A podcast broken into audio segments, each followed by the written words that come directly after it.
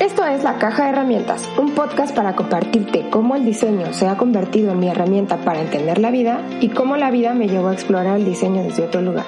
Muchas gracias por estar aquí. Yo soy Alejandra Villegas. Hola, yo soy Alejandra Villegas. Bienvenida a un episodio más de La Caja de Herramientas. El día de hoy estoy aquí para platicarte y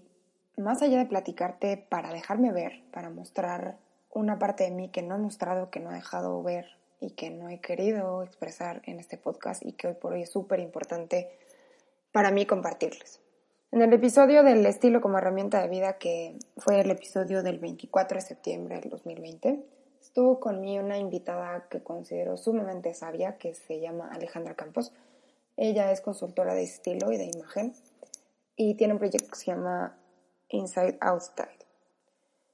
Hacia el final del podcast hablamos un poco de mm, los, las recomendaciones finales que ella daba y dijo algo que hoy por hoy todavía eh, me resuena, resuena dentro de mí. Ella dijo que es muy importante, y lo decía desde la parte de la ropa, pero creo que tal como ella también lo comenta, aplica para todo, es muy importante traerte toda tú a la mesa saber integrar todo lo que eres sin esconder nada. Creo que es parte de lo que yo les platicaba en, en la introducción de esta temporada, que me hacía sentir incómoda, que, no, que el podcast estaba volviendo una plataforma donde no podía yo mostrarme toda completa, no podía traerme toda, toda, todo lo que soy a la mesa, porque existía todavía en mi mente este miedo de lo que iban a decir, de cómo iba a funcionar un podcast que habla de diseño y muchas cosas más, pero al final no es solo de diseño y qué va a pensar el gremio de mí. Y justamente este tema de la integración, de cómo integras todo lo que eres y reconoces que así como eres y toda esa mezcla de esas variantes diversas, contradictorias y que pueden parecer que no tienen nada que ver, es lo que eres y está bien, para mí ha sido todo un ejercicio que me ha tomado los últimos meses de mi vida. Entonces hoy estoy aquí para contarte sobre un proyecto que es eh, un, proyecto personal que hoy me mueve muchísimo y que consolida y que integra también mucho de lo que soy y mucha de mi historia de vida. Este proyecto eh, se llama Manifiesto Oraciones Tangibles y es un proyecto súper personal y súper autobiográfico que de alguna manera consolida esta búsqueda espiritual que he tenido desde muy, muy chiquita donde no he encontrado en ninguna religión y en ninguna filosofía como establecida algo que me funcione a mí.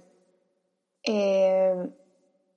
pasé por muchas cosas, pasé por, por muchas búsquedas más bien, por el budismo, por el taoísmo, por obviamente la religión católica. Y durante mucho tiempo fui una persona que seguía esta religión católica muy, muy como el libro, eh, pero no desde un convencimiento y desde realmente creer que eso era lo que tenía que ser o que eso era lo que funcionaba para mí, sino más bien desde, un, desde una búsqueda y una necesidad de ser aceptada, de ser amada, de ser la niña buena y de que los demás me vieran con buenos ojos. Cuando me fui a la universidad empezó como este camino de la búsqueda con el budismo y con filosofías mucho más orientales pero había un tema que no terminaba de convencerme que también el catolicismo tiene, que pues es como esta renuncia del mundo material, del mundo terrenal, del dinero, de la parte como física. A lo largo del tiempo fui como madurando ciertos conceptos y finalmente no estaba dispuesta a renunciar a esta realidad material. Imagínense la contradicción de ser diseñador industrial que está estudiando para diseñar objetos y para que la gente compre objetos y para hacer a la gente feliz con los objetos y que vivan una buena experiencia y enriquezcan su vida con objetos. Y que al mismo tiempo el budismo diga que eh, pues no hay que apegarse a nada y que de manera general las religiones te dicen que lo material es solo material. Entonces era, para mí era una contradicción muy grande y, de alguna manera decía, bueno, si fuéramos solamente energía y almas y lo más importante fuera lo espiritual, entonces ¿por qué tenemos un cuerpo? ¿Y por qué vivimos en una realidad física? Como que había algo en esas fichas que no se me acomodaban. Otra de las cosas que a mí nunca me convenció del catolicismo fue el tema de la culpa, el tema de cómo nos adoctrinan, porque eso es lo que hacen, eh, cómo establecen reglas en torno a lo que debe ser y lo que no debe ser, y en torno a los juicios de lo que está bien y está mal, y entonces los que no entran en esa caja están fuera y se van a ir al infierno. O sea, me parecía que eran como unos parámetros muy blancos y, negros de entender la realidad, ya ni siquiera de juzgar, sino de entender la vida. Y al mismo tiempo de mantener en control a la población. Entonces, poco a poco fui convenciéndome cada vez más de que los sistemas religiosos son sistemas de adoctrinamiento y de control social. Les decía que el tema de la culpa es algo que me hacía, no me hacía nada de sentido, o sea, siempre hablan de este Jesús, ¿no? O sea, este personaje como súper amoroso y misericordioso y que eh, te puede dar todo y que cuando tú tengas un problema vayas y lo busques. Y yo decía, bueno, pero si tienes un problema y vas y lo busques y lo que te va a hacer es juzgarte y decirte, tú sí, tú no, tú te vas al cielo, tú te vas al infierno, yo no necesito más de eso porque eso es lo que ya existe en la realidad. Entonces había muchas cosas que a mí no me hacían sentido y durante muchos años eh, estuve en una búsqueda muy, muy como de, bueno, si no es esto, tiene que ser el otro, ¿saben? Como buscando de un lugar para otro la respuesta. Y llegó a un momento que yo creo que también tiene que ver con una madurez eh, cognitiva, intelectual, donde ya no necesitas algo de que agarrarte, sino tienes la capacidad de tú misma de construir y de navegar con la incertidumbre y con este asunto que hablábamos en el podcast de preguntas, de entender que hay preguntas que no tienen respuestas o que hay preguntas que tienen respuestas que uno mismo se construye. Y pues ciertamente creo que esa fue mi conclusión,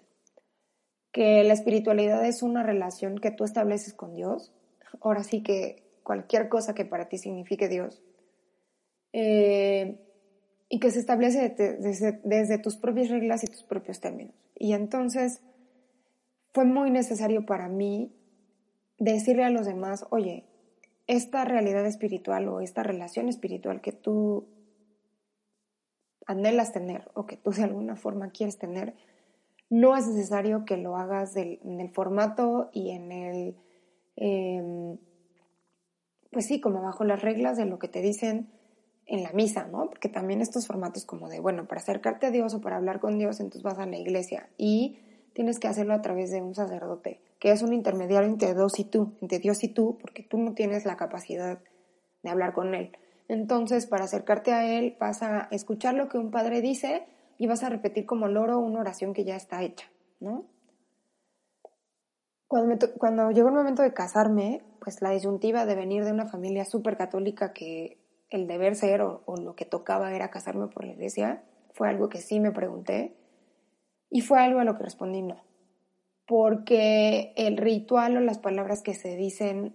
en la, en la iglesia es algo que a mí no me resuena. Mi esposo y yo decidimos pues hacer una ceremonia de votos que fuera más congruente y más sensata con lo que realmente podíamos prometer. Hay muchas palabras de lenguaje católico que ni siquiera entiendo, que ni siquiera me parecen significativas, que no me dicen nada y que he aprendido porque así es como lo dicen, ¿no? Y, y otra de las cosas que eran mi conflicto es que esta espiritualidad o esta religiosidad se vive desde una manera muy solemne, donde tienes que llegar a ciertas condiciones de vida para poder acceder a eso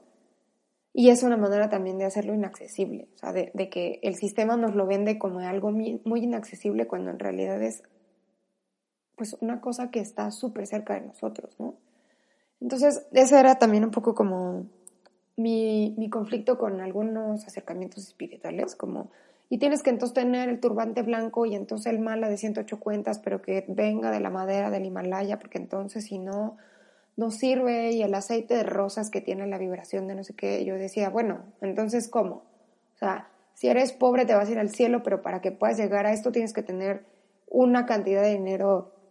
irrisoria porque el turbante blanco y la madera de Nepal es carísima. Entonces decidí y me fui dando cuenta que establecer una relación con Dios es muchísimo más sencillo de lo que nos cuentan y que tenemos todo el derecho a contarnos la historia como queremos y a vivir esta relación bajo nuestros propios términos y condiciones. Y con eso fue que creé Manifiesto. Manifiesto Oraciones Tangibles es un proyecto personal que justamente tiene como objetivo utilizar objetos y utilizar elementos de la vida material, tangibles, que se pueden tocar, que te puedes poner,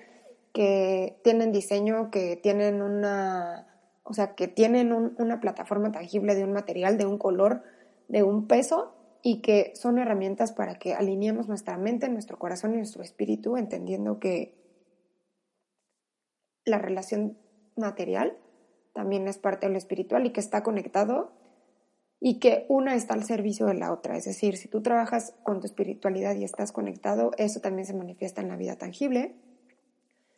y que la vida tangible también tiene un sentido súper profundo y súper espiritual que no es superficial y banal como nos lo han hecho creer. Y bueno, para mí es profundamente liberador poderlo decir aquí. Sé que esto para muchos no tiene nada que ver con diseño y no importa porque el tema de diseño aquí está en la deconstrucción de una creencia y de un sistema de creencias que te permite que tú establezcas esta relación desde donde tú quieras y desde lo que funciona para ti. Entonces, bueno, nada más pasé a comentarte un poco de qué va ese otro lado que no me había permitido externar en este podcast. Si te interesa conocer un poco más del proyecto, puedes entrar a la página www.manifiestoaccesorios.com, que yo creo que muy pronto cambiará de nombre, porque no solamente hace accesorios, sino hace rituales, hace ceremonias, hace talleres. Pero por lo pronto esa es la página. Y puedes entrar al Instagram que es arroba manifiesto. Termina con T porque es como si fuera manifiesto oraciones tangibles. De cualquier manera lo dejo en, en la bitácora del podcast. Espero que me visites para que te enteres de mi lado B. Les mando un gran abrazo y nos escuchamos en el siguiente episodio de la caja de herramientas. Adiós.